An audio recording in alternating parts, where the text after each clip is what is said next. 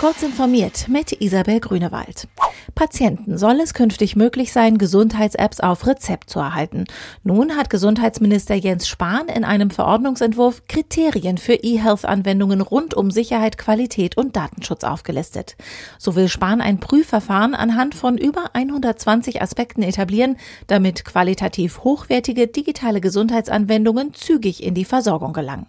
In Bezug auf den im Vorfeld besonders umkämpften Punkt Datenschutz dürfen persönliche Informationen mit Zustimmung der Betroffenen zwar zur Gewährleistung der technischen Funktionsfähigkeit und der Nutzerfreundlichkeit der Apps verwendet werden, ein umfassendes Tracking der Nutzeraktivitäten sei jedoch unzulässig.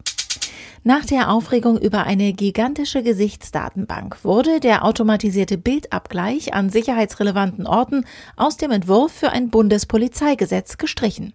In dem Entwurf, der zur Abstimmung an die anderen Ressorts der Bundesregierung ging, ist davon nach Informationen der DPA nicht mehr die Rede. Die neue Fassung spricht nur noch von der Nutzung von Bildaufzeichnungsgeräten. Microsoft verteilt nun das Windows 10 November 2019 Update für nicht verwaltete Umgebungen. Diese Version ist laut Microsoft für alle Windows 10 Nutzer verfügbar, die aktiv nach Updates suchen. Hinter den Kulissen verwendet Microsoft einen maschinenlernenden Ansatz zur Steuerung der Funktionsupdate-Verteilung. Nur Windows 10 Clients, die keine bekannten Inkompatibilitäten bei Hard- und Software aufweisen, erhalten das Funktionsupdate automatisch angeboten. Speziell für Schulen und Hochschulen hat die italienische Firma Arduino vier neue Kits vorgestellt, um ihr Education-Programm zu erweitern.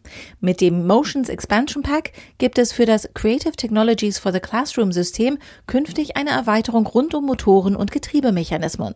Neu ist auch das Starter-Kit zum Internet der Dinge. Außerdem wird es ein Education Starter Kit geben, das auch Lehrerinnen und Lehrern ohne Vorkenntnisse den Einstieg ins Programmieren und die Arbeit mit Elektronik ermöglichen soll. Ab sofort arbeitet Arduino außerdem mit dem Open Roberta Lab zusammen, der offenen Programmierumgebung des Fraunhofer Instituts. Diese und weitere aktuelle Nachrichten finden Sie ausführlich auf heise.de.